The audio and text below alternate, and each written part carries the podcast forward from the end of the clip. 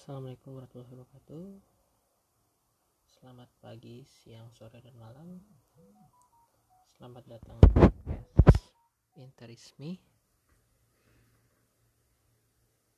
hmm, Podcast ini kurang lebih akan membicarakan tentang Opini-opini gue tentang Inter Milan Dan berita-berita terkini yang gue dapat dari lini masa Twitter ataupun uh, website-website yang berisikan tentang berita Inter Milan. Hmm, mungkin untuk yang pertama-tama gue uh, akan menceritakan sedikit tentang bagaimana gue bisa menyukai Inter Milan. Uh, gue ini adalah pria yang lahir di tahun 90-an tepatnya di tahun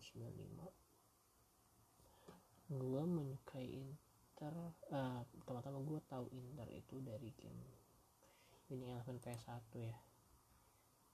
Winning Eleven 2002 nah itu pemainnya masih ada Toldo, Ivan Cordoba, Cannavaro, Coco, Xavier Zanetti, Christian Zanetti, Luigi Di Biagio, Recoba, dan Mats Crespo dan sebenarnya gue nggak tahu kenapa bisa suka dengan Inter gue pikir sih karena awalnya sih karena gue suka warna biru jadi gue lihat saat memilih tim di itu kan ada banyak pilihan ya. Salah satunya ada bendera warna biru hitam. Nah gue langsung suka dengan tim itu. Nah, gue pilihlah Inter. Nah nggak lama dari itu sekitar umur gua 8 tahun atau di tahun 2003 gitu eh, biasanya di daerah rumah gua ada acara 17-an ngadain pertandingan bola. Dan kebetulan tim gue menang R, antar RT gitu antar RT gue menang. Dan seperti memang kayaknya uh, udah takdir atau gue dipilih Inter ini. Jadi hadiah dari pertandingan itu 17-an itu adalah uh, satu set alat tulis ya buku standar buku tulis pensil penggaris dan lain-lain. Dan satu orang dapat satu jersey. Satu tim tuh ada 8 atau 7 orang. Nah semuanya dapat masing-masing jersey. Jerseynya random macam. Dan gue dapat baju jersey away Inter kayaknya tahun 2002 2003 atau 2003 2004 ya. Itu yang jersey away putih yang ada garis hitam biru menyilang gitu. Nah itu kan sama ya 2002 2003 itu sama bajunya. Nah bernama punggung kan Rekoba. Dan kebetulan gue suka banget emang sama Rekoba itu. Karena di PS itu jago banget. Kaki kirinya kenceng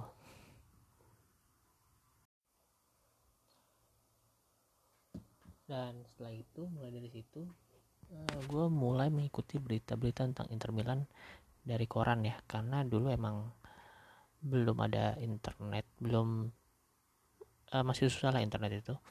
Jadi gue bisa dapat informasi Inter itu cuma dari koran atau nonton TV nah biasanya kalau nggak salah dari One Stop Football atau Sports 7 itu udah ada belum ya? Pokoknya tuh gua mulai benar-benar uh, nyari tahu berita tentang Inter tuh pas zaman zamannya ada Twitter atau saat umur gua mungkin SMP lah SMP kelas 2 kelas 3 ya itu udah ada Twitter. Dan dari situ gua mulai uh, oh ya sebelum ada Twitter tuh gua ngikutin berita Inter Milan tuh pasti dari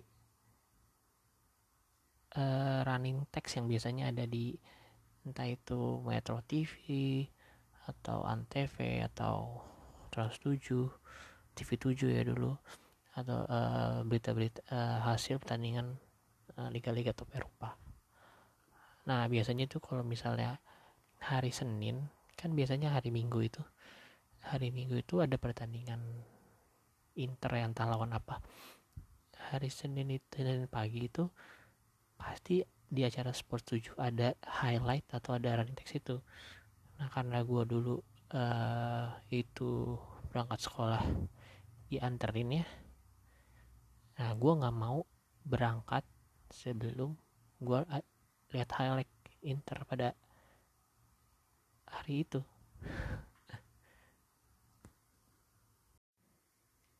Nah begitu zaman zaman Twitter booming ya gitu. Udah punya PBB kayaknya zaman Twitter tuh HPBB ya ya kelas 3 SMP atau satu SMA kayaknya tuh. Gue mulai ngikutin berita-berita Inter dari akun-akun. Akun fanbase Inter nih ke oh yang paling gue inget itu ada Inter WhatsApp. Inter WhatsApp dulu tuh. Sering banget ngasih info. Info yang paling update dah. Cuman sekarang akhir-akhir ini Inter WhatsApp mungkin jarang ngasih udah jarang nge-tweet ya. Pokoknya zaman zaman itu ada inter WhatsApp. Kayaknya setelah itu baru ada Nera Zuri Ale fans Nera Zuri grup Interisti Interisti Kaskus hmm, Inter Primavera Inter Youngster Calcio Bas itulah pokoknya. Uh, ah Fede Nerazura itu juga salah satu yang di awal-awal gue follow sampai sekarang akhirnya juga merembet-rembet ke akun-akun luar juga. Kayak Uncle Sharma, Prisnich, uh, Om Budi, Om Budi Wenkin, terus dulu ada yang uh, jurnalis tablet bola, uh, lupa gua namanya, itu gua follow untuk nyari-nyari di tentang Inter. Nah kebetulan tuh uh, di saat gua kelas 2 SMA ya atau satu SMA ya pas banget. Zamannya Treble dan di situ gue bukan bukan Glory Hunter yang baru suka Inter gara-gara Inter Treble jadi gue sebelumnya emang udah bener suka tuh apalagi pas ada zamannya Adriano Ibrahimovic tuh strikernya 2008 ya kalau nggak salah yang bajunya putih merah gitu. Salib gitu. Nah akhirnya gue merasakan nobar pertama kali nobar di komplek ya bukan di ini bukan di kafe-kafe di komplek itu. Uh, eh, RT gue yang ngadain di lapangan basket komplek Inter Milan lawan Bayern Munchen. Nah itu adalah nobar pertama kali gue tahun bola. Karena gue dulu belum sampai sekarang pun gue belum ikut komunitas yang terlalu serius gitu. Nah dari situ gue tam gue semakin uh, berarti yang ngulik yang ngulik-ngulik berita tentang Inter sampai sekarang ini. Dari mana pun gue cari cari berita tentang Inter apalagi kalau udah masukin musim transfer. Nah itu exciting banget kayaknya. Nah tapi sayangnya setelah zaman itu nah kita interisti mengalami masa-masa yang cukup sulit ya. Masa-masa cukup sulit itu saat ya kurang lebih pas udah Rafael Benitez tuh udah bener udah agak udah agak kurang bagus ya secara keuangan dan secara tim pemainnya banyak-banyak yang dijual karena harus memotong gaji. Dan akhirnya ya banter era kayaknya itu 2013 14 lah ya pokoknya yang akhirnya Inter dijual ke Erick Thohir ah, maksudnya bukan karena dibeli Erick Thohir ya karena di saat itulah emang harus rebuilding mulai dari awal lagi mungkin segitu dulu kali ya eh, pengenalan gue tentang bagaimana gue suka Inter. Udah 9 menit takutnya kalian bosan yang dengerin. Gue langsung aja bahas ke topik yang akan gue bahas pertama ini. Karena ini adalah tanggal 24 Februari atau tiga hari setelah Inter menang di Derby Mado della Madonnina melawan Milan dengan skor 0-3 gue kan sedikit membahas tentang opini gue tentang pertandingan tersebut. Pertandingan tersebut menurut gue pemain yang bermain sangat bagus di luar Lautaro dan Lukaku dan Barella adalah Perisic dan Handanovic. Handanovic menyelamatkan Inter beberapa, beberapa kali apalagi saat uh, awal-awal babak kedua kan. Itu ada sundulan Ibrahimovic tendangan Tonali dan lain uh, kayaknya sundulan dua kali tendangan Tonali satu kali ya. Itu nggak nyampe dua menit atau satu menitan gitu lah itu jaraknya. Dan itu mungkin membuat cukup membuat para pemain Milan frustasi ya. Dan nggak nggak nyangka kali ya Handanovic bisa main sebagus itu main-main Milan nah terus yang mungkin akan gue highlight itulah Ivan Perisic. Dari pertandingan melawan Lazio di pekan sebelumnya itu Ivan Perisic mainnya efektif banget ya. Di waktu lawan Lazio itu sebenarnya lebih main defensif untuk nge nge ngejagain Lazari dan sekali-sekali counter attack lah. Nah dengan ini tuh rapi banget defense rapi uh, ngejagain salah makers ngeblok crossing crossing dan offense pun efektif gitu. Jadi dia nggak banyak ya mungkin ada sekali-sekali hilang bola dribble atau uh, passing yang kurang akurat. Nah cuman di luar itu lebih banyak ngasih-ngasih key pass atau key pass atau pokoknya uh, gerakan-gerakan yang mengancam lah. Dan di sini pun dia dapat dua asis ya satu asis ke Lautaro satu asis ke Lukaku. Ya mungkin yang ke Lukaku itu debatable ya untuk dibilang asis karena itu jaraknya masih jauh dari gawang dan Lukaku harus uh, dribble hampir seperempat lapangan.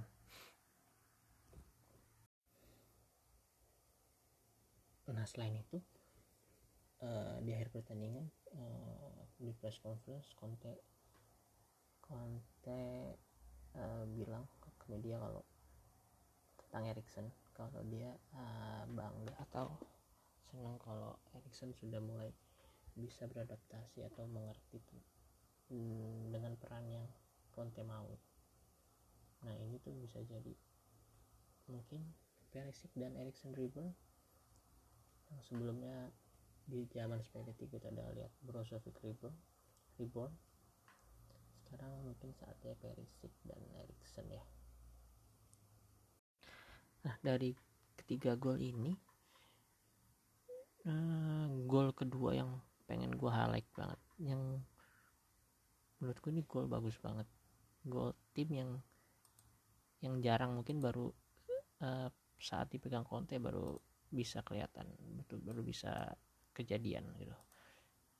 Jadi di uh, ini tuh di menit ke 56 berawal dari uh, goal kick dari Handanovic pendek pendek ke The Fridge, The Fridge ke Skriniar, Skriniar ke Barella, Barella long pass ke Lukaku yang dengan penjagaan Romagnoli kayaknya di situ. Terus Hakimi katin dia dribble sekali agak kesandung terus ngoper ke Erikson, Erikson ngasih ke Perisic. Perisic kasih katin ke Lautaro dan jadi gol. Kalau kalian sadar ya ini semua uh, di sini ada 9 pemain yang terlibat yaitu Handanovic, The Fridge, Skriniar, Barella, Lukaku, Hakimi, Erikson, Perisic, Lautaro. Cuman Brozovic dan Bastoni doang yang gak megang bola di posisi itu. Itu juga uh, salah satu konten masterclass sih ya. Mungkin karena gue jarang ngeliat aja kali ya di Inter Milan jadi itu buat gue gol yang sangat bagus ya. Mungkin gol terbaik sepanjang musim ini dari Inter. Dan gol yang ya jarang-jarang gue ngeliat gol kayak gini uh, yang terkas yang gue ingat itu yang berkesan gol oper gini itu golnya King Jonathan saat melawan Roma di Coppa Italia tahun tahun 2013 nah itu tuh masih menit-menit 20-an Jonathan dribble ke Ricky Alvarez Ricky Alvarez uh, ke Jonathan dibalikin terus Jonathan ke Roci Roci backhill lagi dan Jonathan langsung nendang ke sudut kanan bawah kiper Roma. Itu salah satu yang memorable juga sih kali itu cuma sayangnya itu. Kalah 2-3 ujung-ujungnya nah semoga aja Erikson bisa tetap konsisten atau lebih berkembang lagi karena gue agak sedikit ragu dengan Sensi. Yang sampai ke Giornata 23 ini masih anginan terus ya bukan karena mainnya tapi karena kondisi fisiknya. Gue takutnya dia kayak Giuseppe Rossi main bagus tapi ringkih jadi karirnya mandek cuman semoga lah di sisa 15 pertandingan lagi Sensi seenggaknya bisa main di 10 pertandingan itu entah sebagai starter atau pemain pengganti untuk uh, rolling atau memecah kebuntuan saat tim agak susah cari gol. Nah karena strategi kontes sekarang itu itu manjur banget kalau lawan musuh yang ofensif atau musuh musuh-musuh tim besar yang ngotot emang pengen incer gol dari Inter. Jadi kontes sekarang eh, lebih ngandelin ke ke fast break atau serangan counter attack ya. Karena punya pemain-pemain cepet ya kayak Lukaku, Hakimi, Perisic itu masih terbilang cepet. Pemain-pemain yang lari cepat apalagi Hakimi. Mungkin uh, nomor 2 paling cepat kan. Setelah Mbappe nah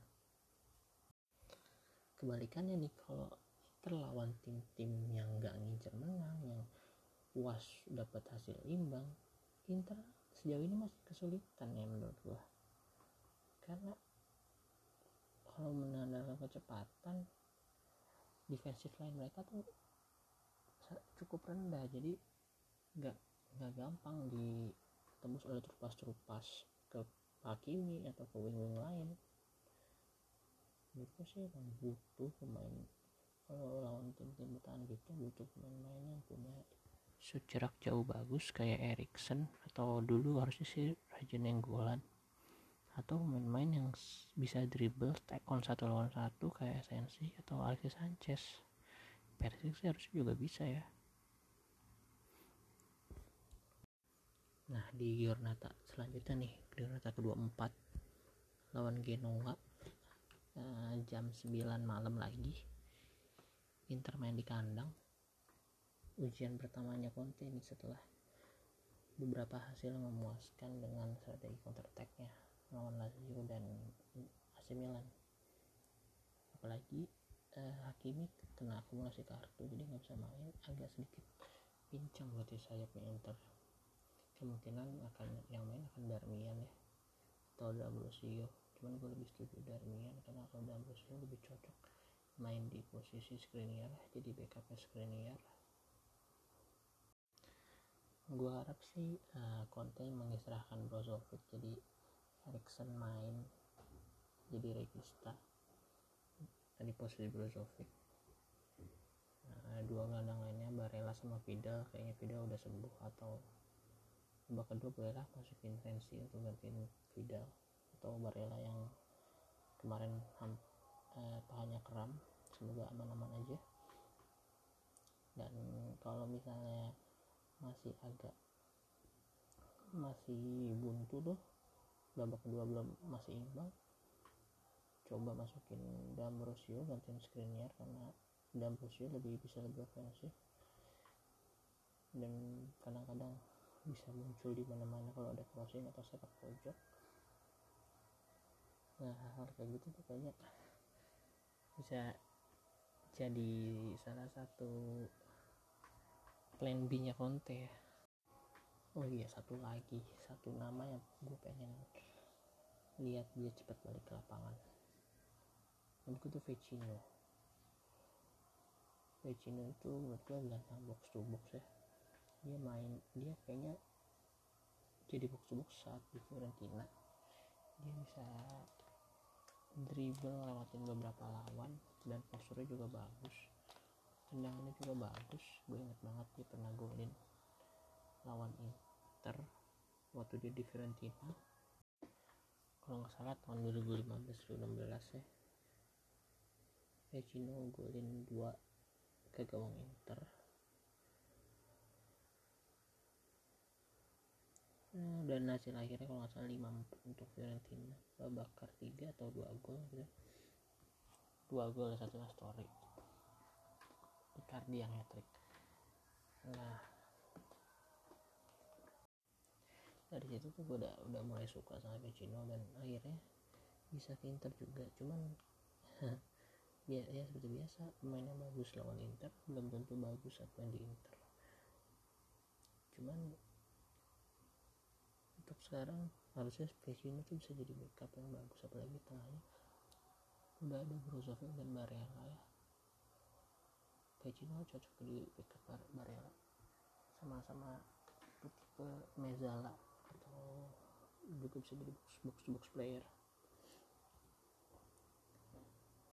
Mungkin segitu aja udah hampir 22 menit nih. Semoga ada yang mau dengerin nah sekian lah episode pilot dari gua.